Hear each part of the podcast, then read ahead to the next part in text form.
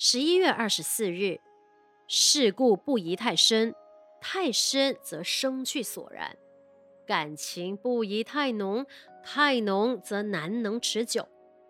人生需要学习的事情很多，刹车就是其中非常重要的一项功课。人生很多的祸端都是噪音于刹车不灵而产生的不良后果。例如啊，我们跟人讲话，当彼此话不投机的时候，就要懂得刹车。一场讲演讲到最后不能刹车，最后一点还有一点，再补充一点，这就惹人诟病了。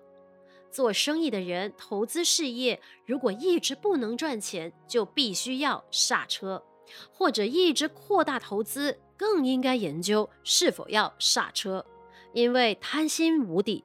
黑洞难填，你不刹车就有危险。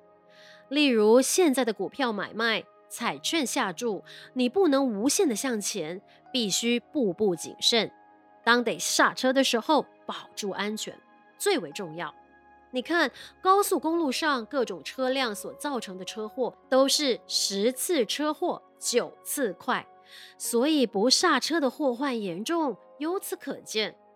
信仰的人，当升起懊悔、灰心之念的时候，对自己的退心也要及时刹车。现代的人有时工作过度，不知刹车，导致过劳死，这都是划不来的事。见好就收，适时刹车，实在是人生不可缺少的智慧。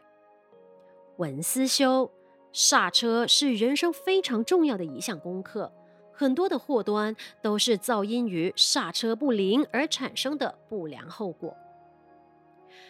每日同一时段与您相约有声书香。